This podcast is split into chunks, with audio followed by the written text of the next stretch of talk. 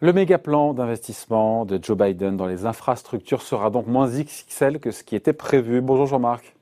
bonjour David, bonjour tout le monde. Jean-Marc Vittori, éditorialiste euh, aux échos. Donc on a un président démocrate qui doit revoir sa copie euh, pour trouver évidemment un terrain d'entente. C'était nécessaire de trouver ce terrain d'entente avec, euh, avec les républicains parce que là on parle quand même d'un coup de rabot, somme toute quand même de 25%, ce qui n'est quand même pas rien, même si les montants en jeu sont, sont colossaux.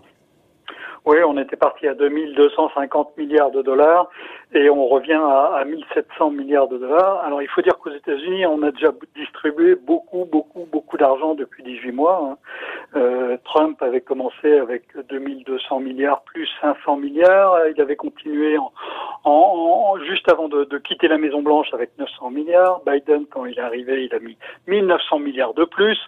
Euh, et, et, donc là, il arrivé avec un nouveau plan de 2250 milliards. Donc ça fait le premier, premier point, c'est que ça fait beaucoup, beaucoup, beaucoup d'argent public euh, supplémentaire euh, dépensé et, et que ben, en face on a un congrès.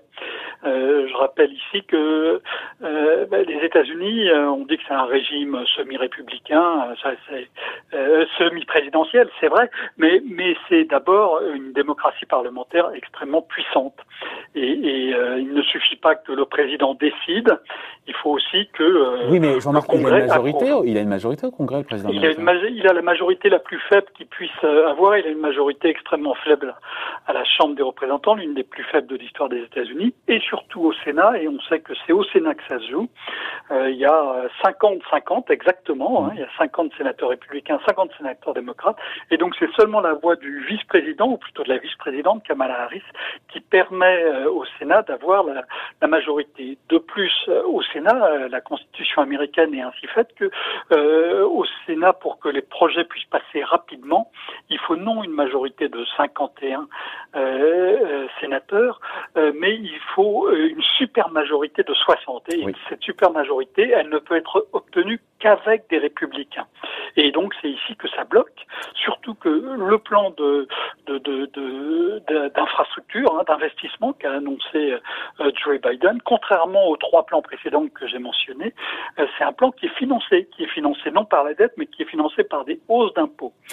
Et, ça aussi, or, et ça aussi, ça fait évidemment débat. Avant de parler du financement du plan, juste, oui. euh, ce coup de rabot donc de, de 25% sur ce plan qui passe de 2250 milliards à 1700 milliards, quelles sont les dépenses d'investissement qui ont été euh, Jean-Marc, sacrifié pour le coup, euh, pour réduire la voilure et donc pour essayer de faire passer ça euh, auprès des républicains? Alors il y, a, il y, a, plusieurs points. Il y a, il y a des choses qui concernent les, technologies euh, de l'information, des choses qui concernent aussi les transports, euh, notamment les ponts et les routes. Hein. Les, républicains disent bah, si vous voulez faire un plan pour les transports et les routes, pour les routes et les ponts, il faut faire un plan transport et, pas un, plan d'investissement. Il faut faire un plan spécifique. Et donc ils rabotent là-dessus.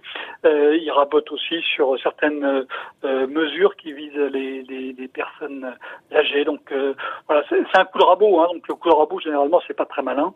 Euh, on essaie juste de faire euh, diminuer un petit peu les, dépenses pour que ça passe sous la toile. C'est quelque chose qu'on fait souvent euh, en France et donc ça ne porte pas une volonté politique. Est-ce que ces concessions seront suffisantes pour rallier justement les républicains les plus modérés et aboutir à cette super majorité pour l'instant, rien n'est moins sûr. Euh, il ne faut pas seulement euh, rallier les républicains modérés, il faut aussi convaincre les démocrates modérés. Il y en a un certain nombre qui s'inquiètent de la hausse des dépenses publiques. Il y en a d'autres qui s'inquiètent de la hausse des impôts. Il y a un sénateur qui, pourrait faire basculer le, le jeu qui s'appelle Joe Manchin et qui dit eh ben, le taux d'impôt sur les sociétés, Joe Biden veut le relever de 21% à 28%. Moi, j'irai pas à plus de 25%. Donc il y a aussi les démocrates qui modérés qui sont dans le qui sont dans le dans, le jeu euh, et, donc ça ça risque d'être très très compliqué sur le plan euh, sur le plan politique parce qu'il faut pas seulement convaincre des, des républicains donc là le, le, président s'y emploie il faut aussi convaincre certains démocrates. Sachant que les négociations, les discussions, elles portent uniquement sur le montant du plan ou aussi un peu sur la philosophie du plan? Un petit peu sur la philosophie. Hein. Suzanne Collins, qui est sénateur républicaine du Maine, qui a dit euh, vous voulez dépenser sur les infrastructures, mais c'est quoi les infrastructures? Euh, Donc euh, il y a évidemment un peu une discussion de, de fond. Euh, de, traditionnellement, les républicains sont euh, plutôt hostiles à la hausse de la dépense publique et, et hostile à la hausse d'impôts. Et donc dans ce plan, il y a les deux. Et, donc, il y a évidemment un, un, vrai blocage là-dessus. Mais, mais, mais, il ne faut pas oublier que, que Joe Biden euh, suit ça de très très près. Euh, Biden, il a été sénateur pendant 36 ans, c'est-à-dire pratiquement la moitié de sa vie. Si vous rajoutez à ça les dix années passées, les huit années pardon passées à, la Maison Blanche, euh, il connaît extraordinairement bien les, les relations. Les rouages et les arcanes les voilà les, les, rouages et les arcanes des négociations entre la Maison Blanche et le et, le Capitole. Il connaît ça par cœur. Il a fait ça. Euh, je, vous dis pratiquement la moitié de sa vie, et, et donc euh, euh, il est extraordinairement habile dans ce jeu. Et donc euh, ça, ça, ça, ça, va être compliqué. Il va falloir lâcher de, de, de, de nouvelles choses. Hein. Parmi les démocrates, on dit déjà, ben, finalement, on va pas euh, augmenter autant que ça l'impôt sur les sociétés ou l'impôt sur les revenus, mais on va peut-être taxer davantage les, les, successions, comme il y a tous ces riches démocrates qui disent que euh, ils seraient prêts à payer davantage d'impôts. Ça ne devrait pas les choquer, donc on pourrait envisager ça. Donc on voit bien que la négociation va se jouer sur sur plein de, de, registres différents. Et donc les curseurs seront amenés, selon vous, encore à bouger, que ce soit sur le plan, encore une fois, sur la, la le dimensionnement du plan ou sur l'aspect financement, vous l'évoquez, effectivement, ce taux d'IS baissé de, je crois, 35 à 21 par Donald Trump. Euh, Joe Biden proposait de le remonter à 28 taux d'impôt sur les, profits des entreprises. Mais apparemment, ça coince même dans, son camp, puisque certains disent, voilà, vous évoquez 25%, c'est ça. Peut-être qu'un compromis est possible autour de 25% de taux d'IS, non?